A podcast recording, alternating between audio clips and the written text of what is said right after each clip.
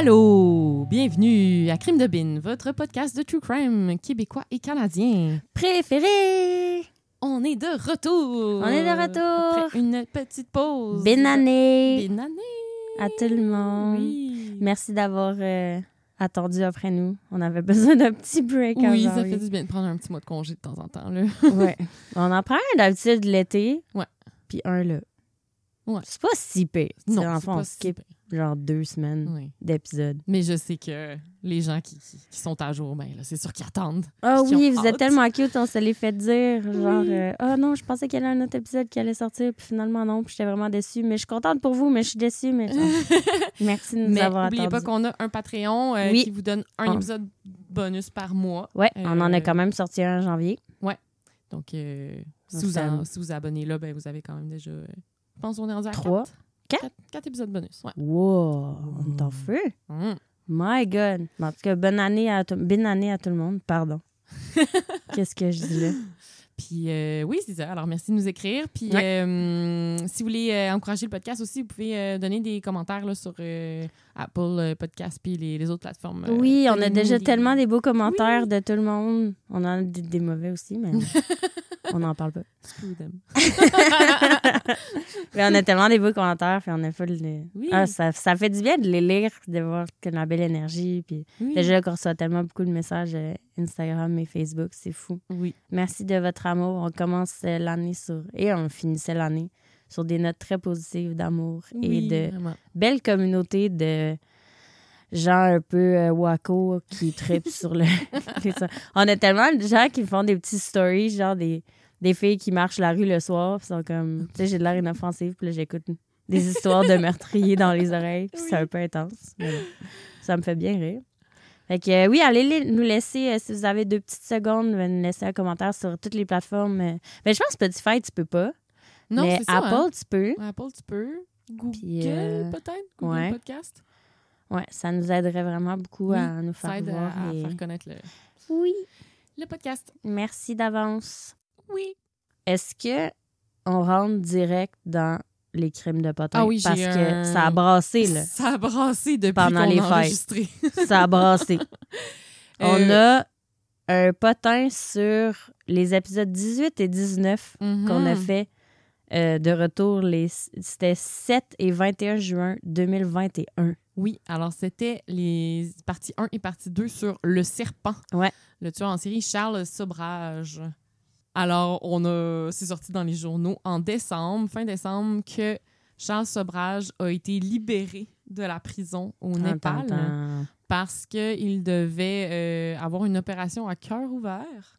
Et il avait servi, euh, je pense, le trois quarts de sa peine ou le deux tiers euh, de sa peine. Donc, il avait le droit d'être libéré. Alors, le Népal a fait c'est bon, sort de prison, en way en France. Fait que là, Eh il a été shippé en France et il est maintenant libre. Et il se dit innocent. Hmm. Ouais. Hmm. Quand même. Fait qu'allez, euh, cette histoire-là est assez... euh, Elle est assez folle. Pour vrai, c'est c'est un des pires Ouais. euh, tueurs en série euh, que, que qu'on a fait. Là. Il est vraiment. euh, Ah oui, il y a tellement de monde, puis on sait même pas tout le monde qui a tué. Là. On- Non. Il y a des victimes qu'on probablement qu'on connaîtra jamais, Non. malheureusement. Là. Il y, a un- il y a une série aussi sur Netflix, je pense, Oui. qui avait été faite là-dessus. Oui. Mais Ah. on a plus de détails. Avec la, la Britannique qui joue euh, Oui. Marie-France, la Québécoise, puis elle parle pas un hostie de mot de français. C'est C'est génial. fâchant. C'est c'est vraiment euh, Faut pas que je à, à grincer des dents. Ouais. Mais sinon, Fait la série est quand même bonne.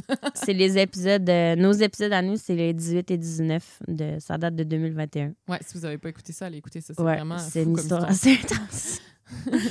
oh my god. Euh, on a d'autres euh, crimes de potins aussi, mais Pour la, la prochaine fois. la prochaine fois, on va vous en Oh. dire plus. Pas toutes les dire en même temps. Là. Non, on les garde. Donc, es-tu prête pour l'histoire, la première histoire de 2023? Oui. Écoute, je te raconte l'histoire de Joseph Albert Gay. OK. Qu'on va l'appeler Albert Gay parce que ça date des, des années euh, 20, 30, 40. Fait que dans ce temps-là, la majorité des gens avaient Joseph ou Marie Oui, dans leur vrai. nom. Fait que, c'était- Mhm. fait que son nom, dans le fond, c'est plus Albert. On va se dire. Le nom sonne une cloche, mais je peux vraiment pas dire. Ben, il est né à Charny, à Québec. Ouh, Rive-Sud. Peut-être. tu sais, nous, on se rappelle qu'on vient de Québec. Ouais. Je sais pas combien de fois on l'a dit, peut-être 2000 fois. Gang, On vient de Québec. Et toi, en fait, tu viens de Chicoutimi. Ouais. Le hood. Ouais. Écoute. J'ai dit à ma soeur, en plus, qu'on avait fait un épisode qui se passait à Place du Royaume à Chicoutimi. puis j'en ai parlé, puis elle a dit Crime, je m'en rappelle. Parce qu'on habitait là dans le temps, ça a l'air. Je m'en rappelle pas, j'étais trop petite, mais en tout cas. Bref. Donc, aujourd'hui, je te rappelle, je te raconte l'histoire d'Albert Albert Gay.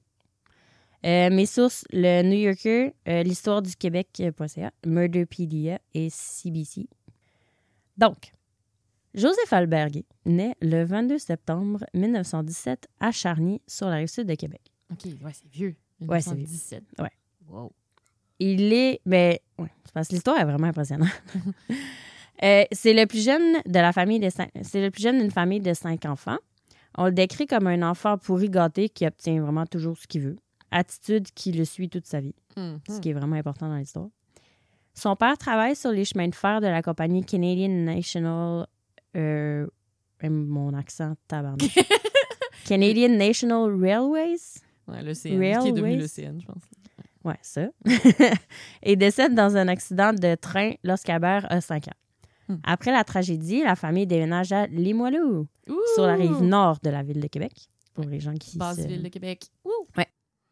Et Donc, pendant son adolescence, Albert fréquente les salles de billard puis il commence à vendre illégalement des montres et des bijoux. Au début de l'année 1941, donc là, rendu là, il y a 23 ans, il trouve un emploi dans un arsenal où il continue à vendre des bijoux aux employés. Là, avec ces deux emplois combinés, le légal et le illégal, il fait quand même un, un bon revenu. Ça, ça, ça a l'air qu'il faisait environ 40 par semaine, ce qui était vraiment beaucoup à l'époque. On est en 1941. Fait que Et- pendant la Deuxième Guerre. ouais. Exactement. Il peut donc s'acheter une voiture et ainsi attirer le regard des femmes qui travaillent à l'arsenal. Parce que là, Mhm. ouais, il y a un char. hein. Ouais, oui, c'était cool dans ce là, Parmi ces femmes-là, il y a une jolie brunette du nom de Rita Morel qui tombe dans l'œil d'Albert. Les tourtereaux s'amourachent l'un l'autre et ils se marient au mois d'août de la même année. Wow. Genre, on pas. Le couple emménage dans un appartement à Basile de Québec. Euh, en 1944, Albert quitte son emploi à l'Arsenal et il devient vendeur de bijoux à temps plein sur la côte nord, donc vraiment plus loin. OK. Euh, il déménage donc à Sept-Îles et là, ils ont une fille, Lise, en 1945. Donc tout se passe quand même assez rapidement. Et la côte nord, c'est- c'est c'est loin, là. tu peux pas y aller en voiture pour ceux qui savent pas. là. De Québec, faut que tu y ailles en avion. Ben, ça dépend où, ça Côte-Nord. Mais en fait, à cette époque-là, Ben, ça... Sept-Îles, c'est loin? Ben, aujourd'hui, tu peux y aller en voiture. ouais, aujourd'hui, Mais j'avoue qu'à l'époque, il n'y avait 1945. peut-être pas de route qui se rendait. là. Non. Ouais. Mais c'est loin, Québec, Sept-Îles. Mais ça se fait. Oui, oui, ça se fait, mais c'est loin en C'est vraiment loin. Je sais pas combien d'heures. Mais... Écoute, on, on googlera. Albert voyage donc beaucoup pour son travail. Euh, lors d'un de ses voyages à Québec en 1947, euh, il, il rencontre une euh, dénommée Marie-Ange Robitaille, une serveuse de 17 ans. Marie-Ange, lui, dit- euh, quel âge? euh, lui, en étant 47, euh, il est né. Ah non, tu veux me faire un calcul? Ah non, c'est Fafa. C'est Fafa. J'ai quel âge? Euh, il a 30 ans. Ouais, 30. 47 moins 17. Ouais. Euh, non, tu m'as tout déboussolé. fait que, ouais, Il y a 30 ans. Ange qui a 17 ans. Il rencontre Marie-Ange Robitaille, une serveuse de 17 ans. Marie-Ange, elle, elle dit à Albert qu'elle a 19 ans. Ah. Fait qu'elle lui ment. Et Albert, de son côté, il prétend s'appeler Roger Angers. Ah, Donc, les deux se mentent, mais... bon. Marie-Ange, elle sait qu'Albert, il est marié puis il a un enfant, mais elle tombe quand même amoureuse de lui. Mhm. Fait que là, ils- les tourtereaux, ils entretiennent leur relation extra-conjugale. À chaque fois qu'Albert, il vient à Québec, parce que pour son travail, il fait souvent le voyage entre Québec et Sept-Îles. Et là, après une année de relation à distance, Albert, il décide de se rapprocher pour que ce soit plus facile de Mhm. Marie-Ange et euh, déménage sa famille, donc sa femme et sa fille, dans un nouvel appartement sur la rue Saint-Sauveur à Québec. La relation continue jusqu'en la relation entre Marie-Ange et Mhm. Albert. Et Rogers. Et Roger Andrews. Ça que c'est un ancien un chanteur de l'époque. Ah, Ce qui n'est pas très subtil, s'il est connu. Non. Parce que, ouais, Mm. La relation continue jusqu'en novembre 1948. Et euh, c'est à ce moment-là, que, en novembre 48, que Rita, donc la femme d'Albert, apprend l'existence de Marie-Ange. Oh, oh. Elle ne savait pas. Mais Marie-Ange a toujours été au courant que Ouais, Rita ouais, elle existait. savait, mais Rita, elle savait pas. Exactement. Donc, Rita va confronter directement Marie-Ange chez elle, en fait chez ses parents, parce qu'elle est encore mineure, on se rappelle qu'elle a 17 ans, pour lui interdire de voir son mari. Euh, après cette confrontation-là, les parents de Marie-Ange, ils la- au lieu de la protéger, ce qui est vraiment triste, Hein? ils la renient puis ils la mettent à la porte. Oh my God. Mais tu sais, à l'époque, euh, Moi, j'avoue qu'à l'époque, c'était comme fréquenter un homme marié. c'est ça, oh my God. ça. Une relation extra-conjugale. Exactement. Ouais. Donc, bon Marie-Ange, elle, elle se fait mettre dehors le, le- le soir même. Donc, elle appelle euh, Albert, elle, qui est Rogers Andrews, pour lui raconter ce qui venait d'arriver. Et là, Albert, lui, il communique avec, aussitôt avec euh, une amie à lui, Marguerite, parce qu'il sait que son amie Marguerite est propriétaire d'un appartement qui était vacant sur la rue Richelieu, toujours à Québec. Donc, dans la même nuit, Marie-Ange emménage dans l'appartement de Marguerite et Albert promet de payer le loyer pour Marie-Ange à son amie. Donc, tout est bien qui finit bien pour elle. Et euh, Albert et Marie-Ange sont comme en amour par-dessus la tête après ça.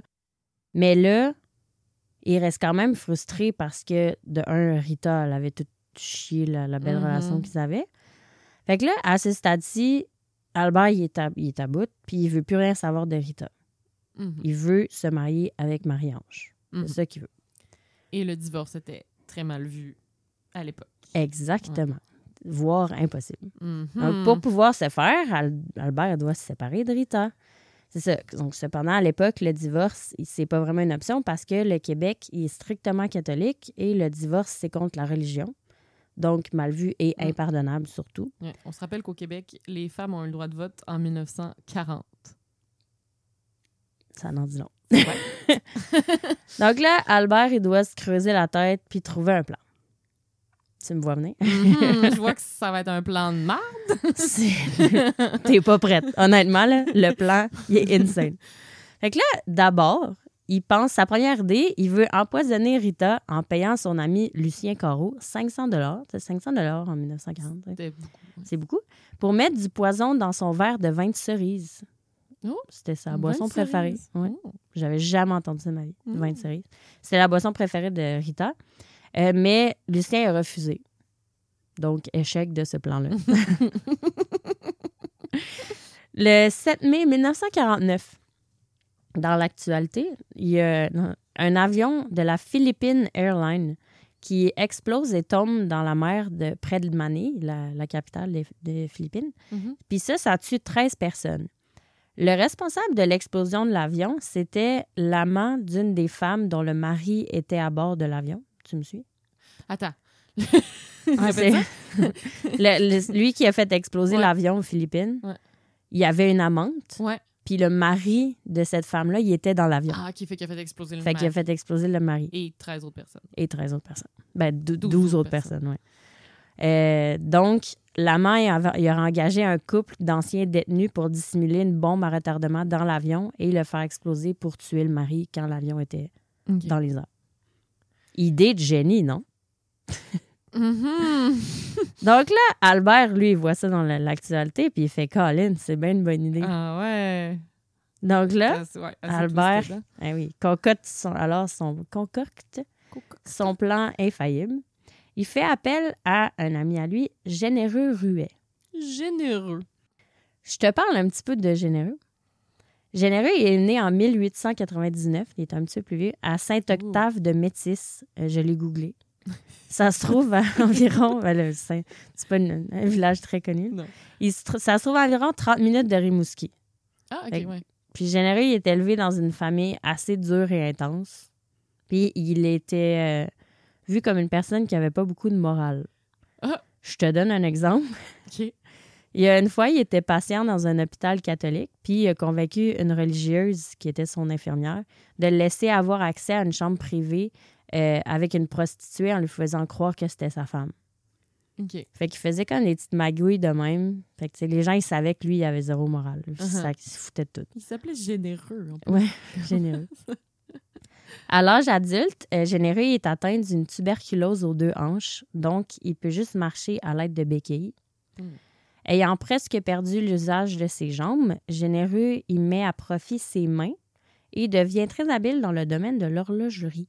Oh. Il s'ouvre donc un atelier d'horloger dans son appartement. Point. La, la phrase a fini, c'est là.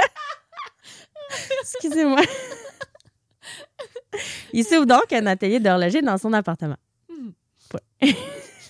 c'est gênant. En 1949, le célibataire de 51 ans, qui est connu comme étant le meilleur horloger de la ville de Québec. Albert, lui, il devient, il devient un des meilleurs clients de Généreux parce qu'il lui envoie des montres brisées à réparer en faisant comme une marge de profit, bien sûr. Mhm. Et là, euh, ils finissent par devenir bons amis. Donc, ça, c'était le portrait de Généreux. Oui.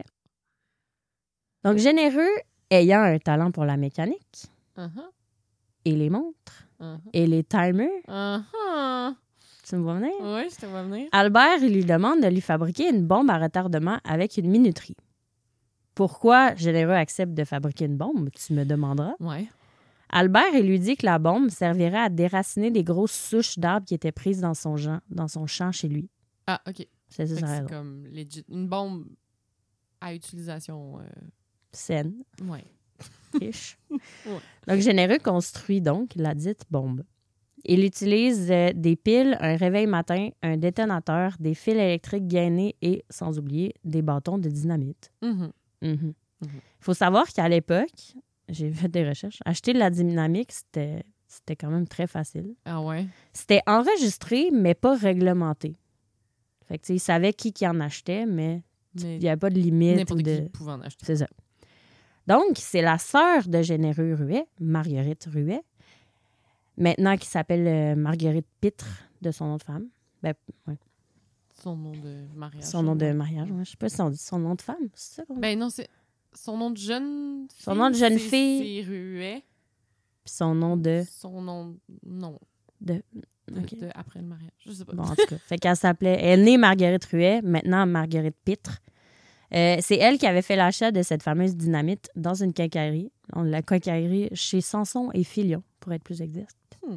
Et ça lui avait coûté un grand total de 6 dollars et 9 sous. Elle est pas chère, la dynamite? non, vraiment pas. mais tu sais, c'est quand même plus à l'époque, dans les années 40, mais Ouais. quand même.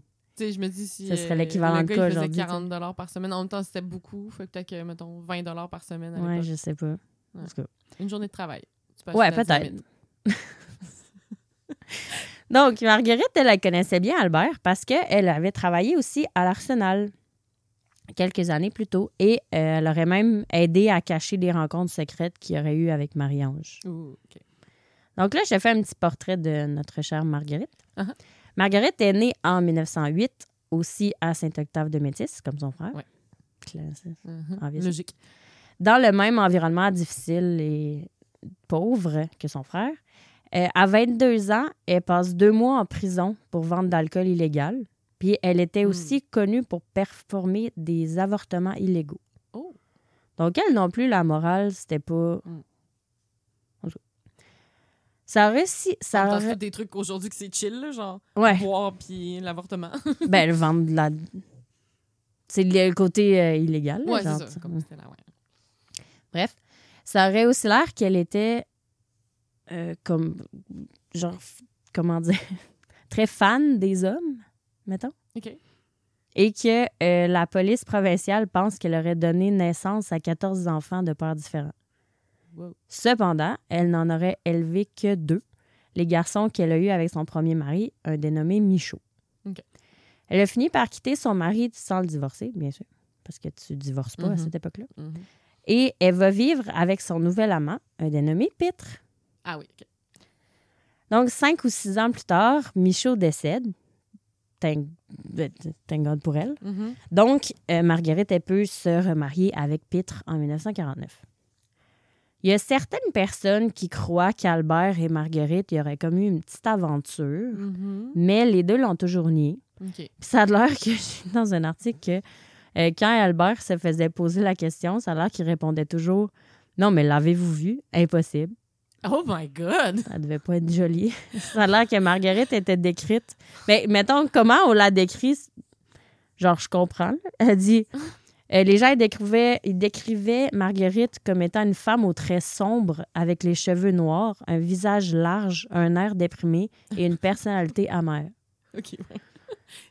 Fait que, pas attirante, pas, attirante. euh, Ouais, ouais. C'est pas genre une belle jeune femme. euh. Avec une super personnalité. là. Exactement. Puis ça, c'est un résumé des descriptions que j'ai lues. là. Il y avait rien de positif. Oh my God. Fait qu'en bref. Bon. Donc là, maintenant que le dossier de la fabrication de la bombe est réglé dans le plan, Mhm. comment faire en sorte de faire exploser Rita, Ouais. tristement, sans qu'on retrace la bombe jusqu'à Albert? Là, il est rendu là dans son processus. OK.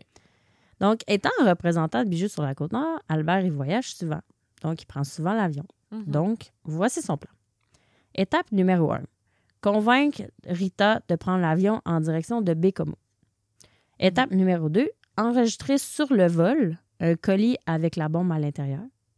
Étape numéro 3. Régler la minuterie pour que la bombe explose lorsque l'avion survole le fleuve Saint-Laurent.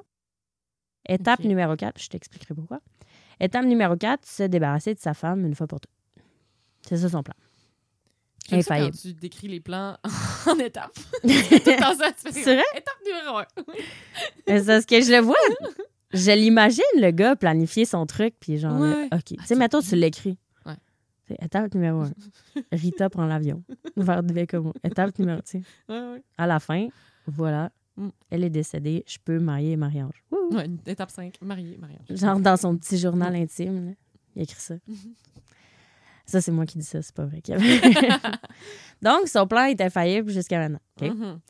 Albert il réussit donc à convaincre Rita de prendre l'avion à l'aéroport de l'Ancienne-Lorette, à Québec. Ouais. C'est là que mes parents y habitent.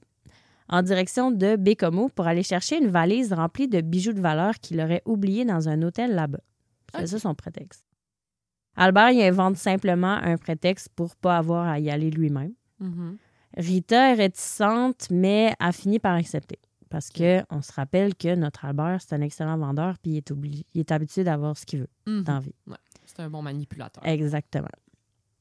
Donc, le jour du décollage, le 9 septembre 1949, Albert dépose sa femme à l'aéroport de l'ancienne Lorette. Que fait-il ensuite? Deux choses. J'ai fait une, une autre liste. Un. Listes.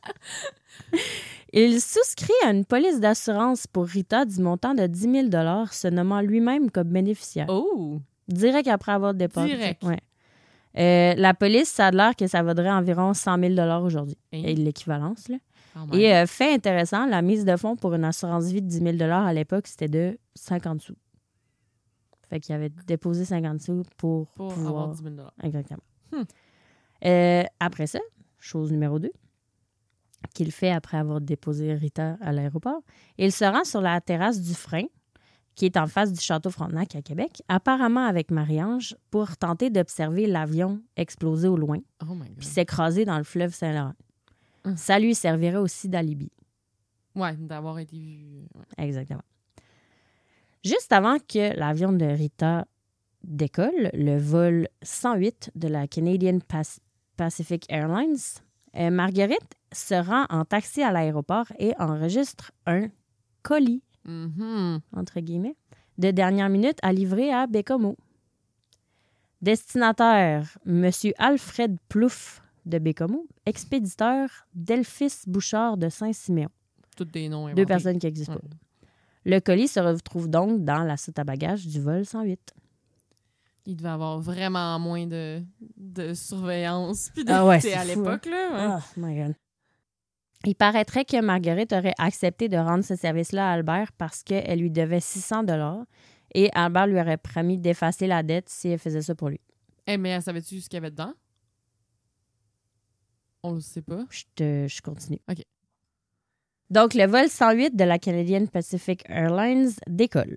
Le vol était en fait parti à 9 heures plutôt de Montréal, puis il faisait une escale à Québec pour embarquer quelques passagers, dont Rita, Mhm. sans oublier le fameux colis. Mhm.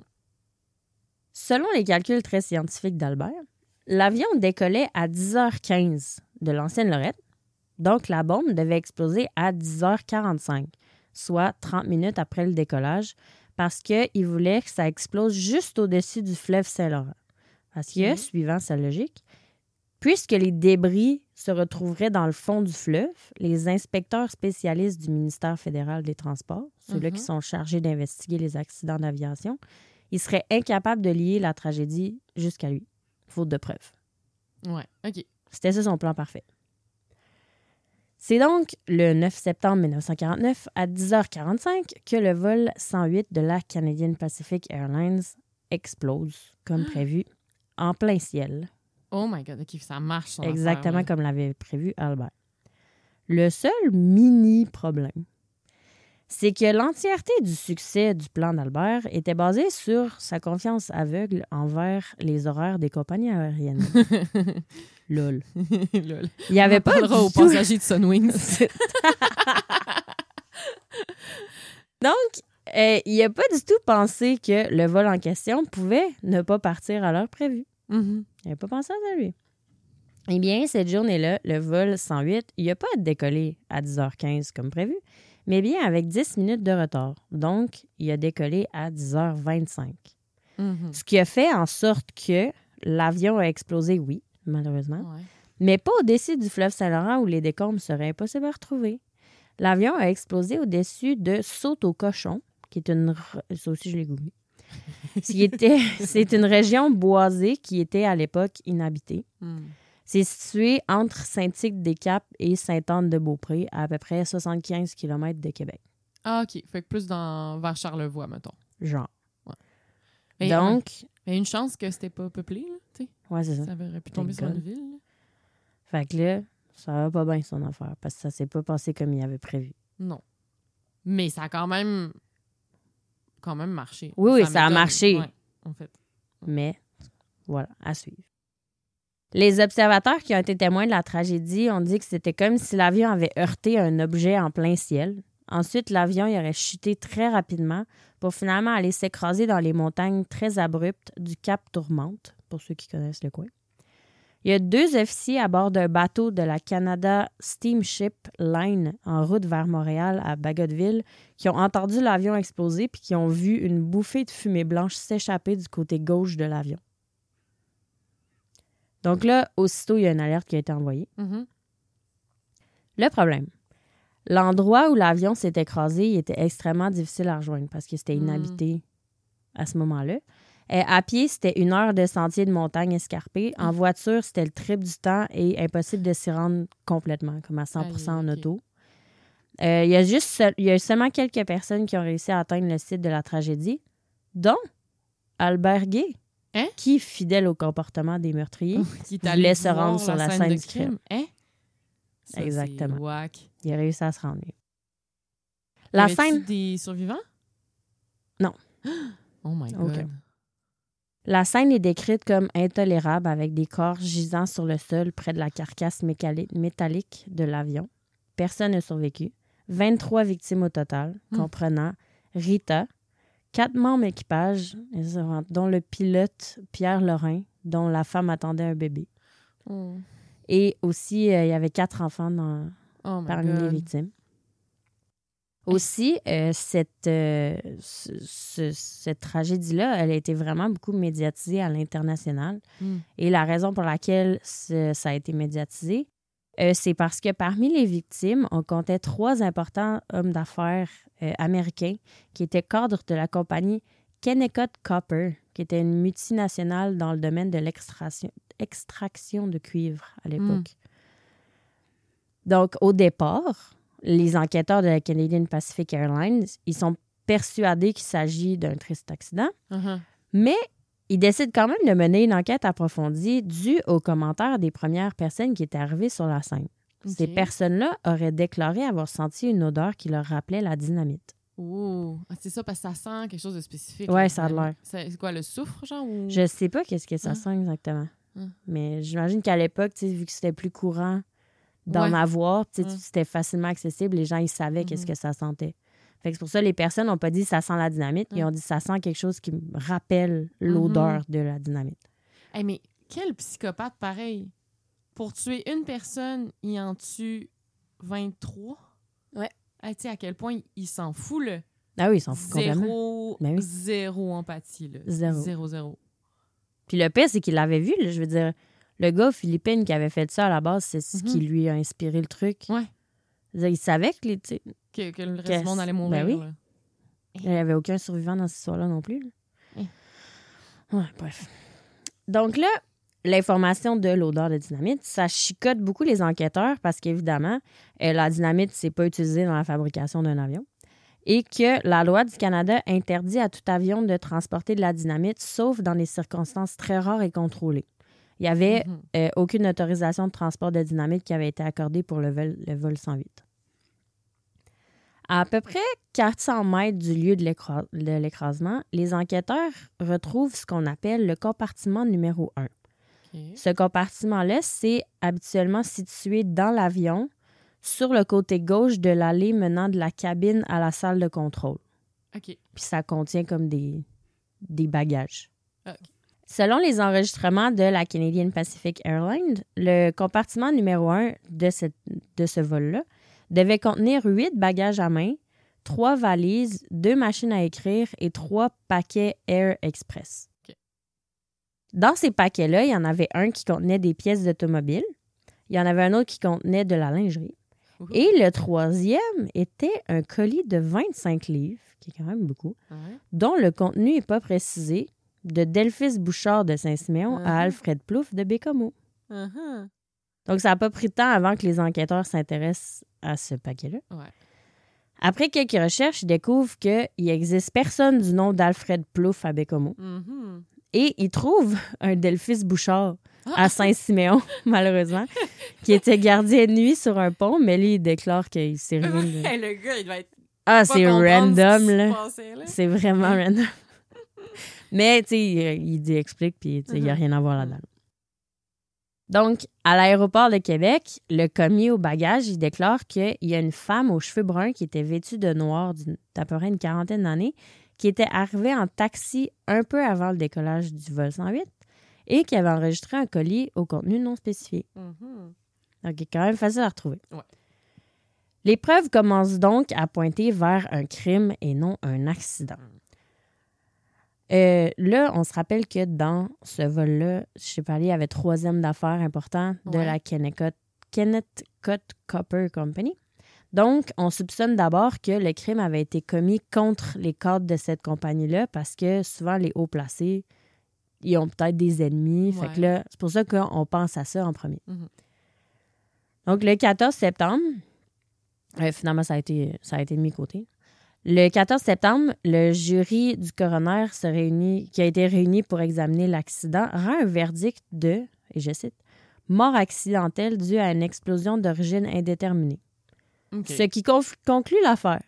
Ah! Ouais. OK. Mais là, il y a comme personne qui est satisfait de cette conclusion, Non, sauf hein. probablement Albert. ouais, Albert être content. Donc, l'enquête continue quand même underground Mhm. Parce que selon le, jury qui a le coroner, c'était fini, c'était clos. Je sais pas pourquoi. en tout cas. À cette époque-là, les chauffeurs de taxi, ils tenaient un registre assez détaillé de leurs déplacements. Mhm. Il a été donc facile de retracer Paul-Henri Pelletier, qui était le chauffeur euh, de taxi de Marguerite le Ouais. matin du 9 septembre. Et il s'en rappelait très bien de Marguerite. Mhm. Euh, il disait c'est une femme brune euh, avec un lourd colis identifié en rouge dessus, fragile. Puis il savait qu'elle était du coin parce que c'est vraiment drôle ce qu'il dit. Il dit elle a référé au château Frontenac en l'appelant juste le château, Mm. comme les gens de Québec qui font. Ouais. Les gens de Québec ils disent jamais le château Frontenac, on dit tout le temps ah, le, château. ouais. Parce qu'il n'y en a pas beaucoup de châteaux au Québec. Il n'y en a pas d'autres. C'est ça. Pas comme en Europe ici. Donc, entre-temps, comme sachant que l'enquête est encore ouverte finalement, Albert devient de plus en plus craintif que les autorités réussissent à remonter jusqu'à lui. Ouais. Il se rend donc au domicile de Marguerite un bon matin et il tente de la convaincre, écoute-moi bien, de se suicider et de laisser une note disant qu'elle a mis la bombe dans l'avion volontairement parce qu'elle croyait qu'Albert allait y être puis elle voulait le tuer. Hey, ça, là, c'est vraiment un drôle de plan. Écoute, aller la convaincre de suicider. Voyons. c'est c'est quoi le pire dans l'histoire? Elle accepte? Il la convainc, Ben non. je te jure. Il y a un très grand... C'est pour ça que je te disais, Hein? Il y a un très grand... perso- Je sais pas comment il est fait, l'histoire ne le dit pas, mais il y a un très, très grand pouvoir de persuasion. Donc, malheureusement, Marguerite, elle veut s'enlever la vie. Elle prend plusieurs pilules. Hein? Mais, Elle survit. Sans succès, elle survit. Elle se réveille plus tard à l'hôpital et elle n'avait pas écrit la note. Donc, ils l'ont retrouvé. Il y a sûrement quelqu'un qui l'a retrouvée et qui l'a emmenée à l'hôpital. Mhm. Mais elle a quand même essayé de My se suicider. God. Là, je te dis un, un fait très intéressant que j'ai découvert. À cette époque-là, le suicide et la tentative de suicide, c'était des infractions pénales en Mm. vertu de l'ANEA 241B. Mais oui. Bien que le suicide soit décriminalisé en 1972, le suicide assisté reste à l'époque illégal et le suicide Mm. non assisté. Ben, c'est ça, parce qu'on est encore super catho, puis euh, selon Exactement. catholique, euh, c'est un péché. Exactement. Donc, toute personne reconnue coupable d'avoir conseillé à quelqu'un de se suicider ou d'avoir aidé quelqu'un à se suicider ou de se suicider est considérée coupable d'homicide et passible d'une peine d'emprisonnement pouvant aller jusqu'à 14 ans. Hmm. Donc, c'est vraiment Mhm. intense, là, à cette époque-là, le suicide. Ouais. Pendant ce temps, fait que là, euh, Marguerite tente de, de s'enlever la vie. On la retrouve. Elle se retrouve, elle se réveille à l'hôpital. Donc là, après ça, elle fait une petite convalescence à l'hôpital. Les autorités retracent Marguerite grâce à M. Pelletier, le chauffeur de taxi. Mhm. Et euh, ils vont à l'hôpital et ils l'interrogent. Et là, elle admet qu'elle a apporté le collier à l'aéroport, mais là, elle mentionne qu'elle fait une faveur à son ami Albert Gay. Oh. Donc, elle, elle dit son Mhm. nom. Et elle dit qu'Albert lui aurait dit que le contenu de la boîte, c'était une statue extrêmement fragile de la Vierge Marie. Est-ce que c'est vrai? Est-ce que c'est pas vrai? Est-ce qu'elle avait un petit kick sur Albert? Est-ce qu'ils ont eu déjà une relation? Est-ce qu'elle faisait ça pour lui faire plaisir? Hmm. Hmm. Tu sais, on sait pas. Il y a beaucoup de choses, il y a beaucoup de non-dits dans cette Ouais. histoire-là. Moi, je pense que oui. Donc, deux semaines après l'accident, le 23 septembre, Albert est arrêté et est enfermé dans la prison pour hommes de Québec située sur les plaines d'Abraham.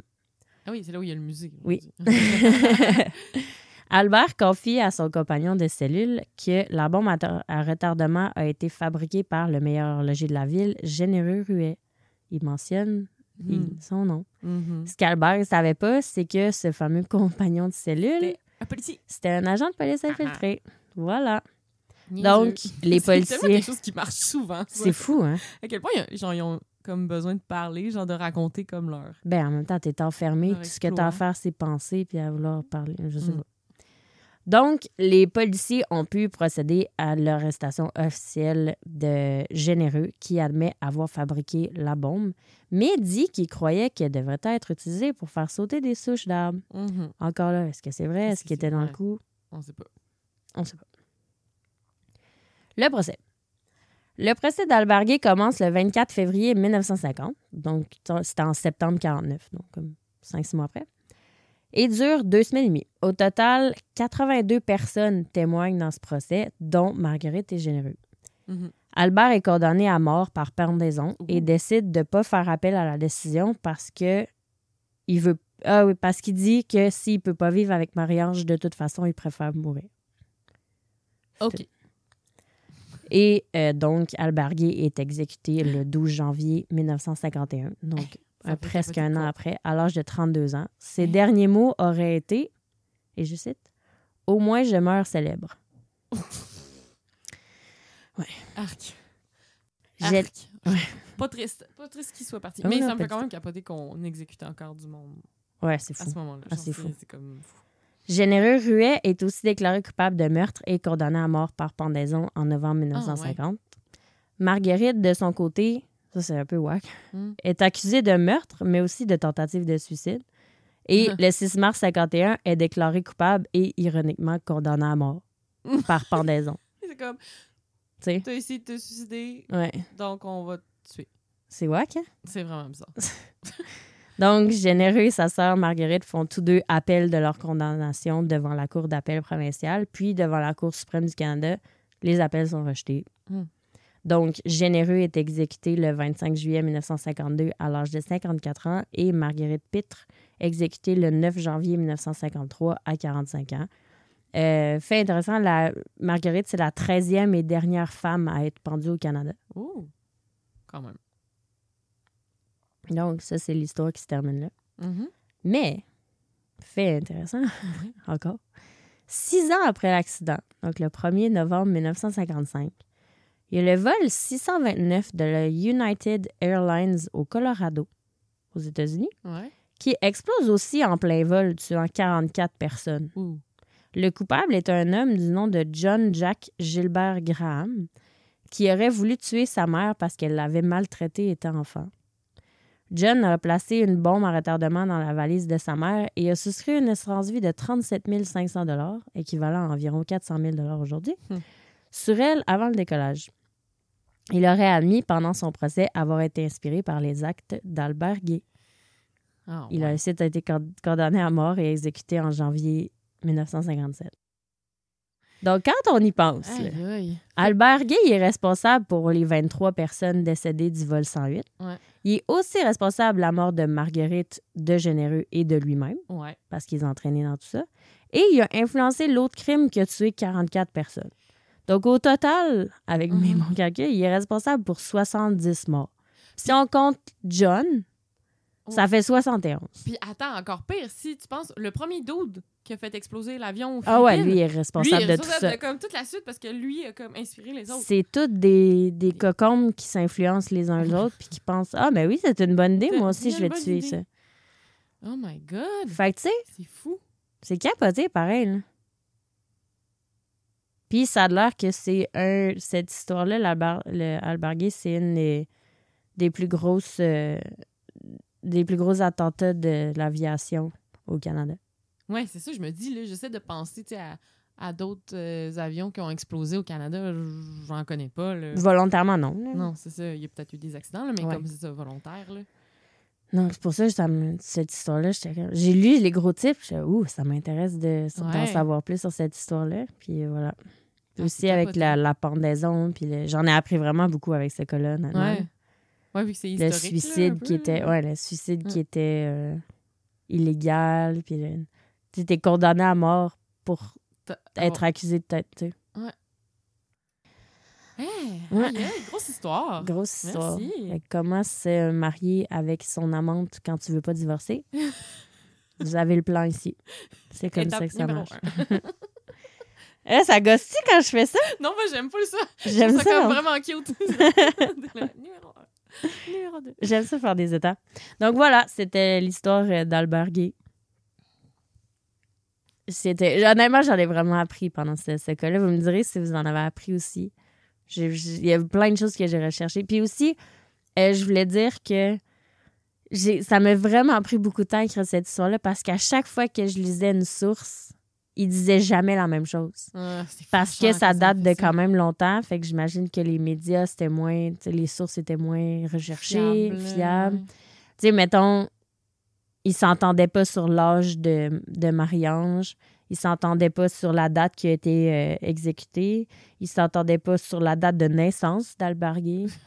On avait de la misère avec les dates, j'imagine. Ah, Je sais pas. Fait que, tu sais, il y a plusieurs détails que j'ai enlevés de l'histoire parce que j'ai pas pu les vérifier. Mhm. ou- Mais ça, l'âge, là, dans tous les cas que je recherche, là, Ah, c'est fou, hein? c'est genre. Dans chaque article, c'est un âge différent. Ouais. comme. OK. Il dit genre, il naît en, en 2000, puis en 2002, il y a 8 ans. T'es là, hein? T'es comme, hein? OK. ça marche pas. En tout cas, bref. que... Les histoires un peu plus vieilles, c'est sûr que c'est un petit peu plus difficile, Ouais. mais Mm. ça vaut quand même, tu sais, les détails. Moi, ce que j'ai mis dans l'histoire, c'est ce que j'ai pu le vérifier. Il y a beaucoup de choses que j'ai enlevées parce que ça avait pas Mhm. de bon sens. Donc, bref, voilà. C'était l'histoire de la semaine. Est-ce que tu sais qu'est-ce que tu vas nous raconter dans deux semaines? Oui. Tu sais? Est-ce que tu nous donnes un petit... euh, Euh, c'est un cas euh, quand même marquant pour l'histoire du Québec et du Canada. OK. Ouais. Ça me titille. OK, parfait. Bon, ben merci beaucoup de nous avoir écoutés, tout le monde. Puis on se revoit dans deux semaines. Oui, à la semaine prochaine. Bye. Bye. And things you do make me crazy about you. Pourquoi tu pars toujours aux toilettes? Il faudrait que t'arrêtes de boire de l'eau. Hailing things you do. Boop, boop, boop. Make me crazy about you. Pourquoi tu fais pipi tout le temps? Il faut aller de l'avant. Oh wow. Merci tout le monde. Merci.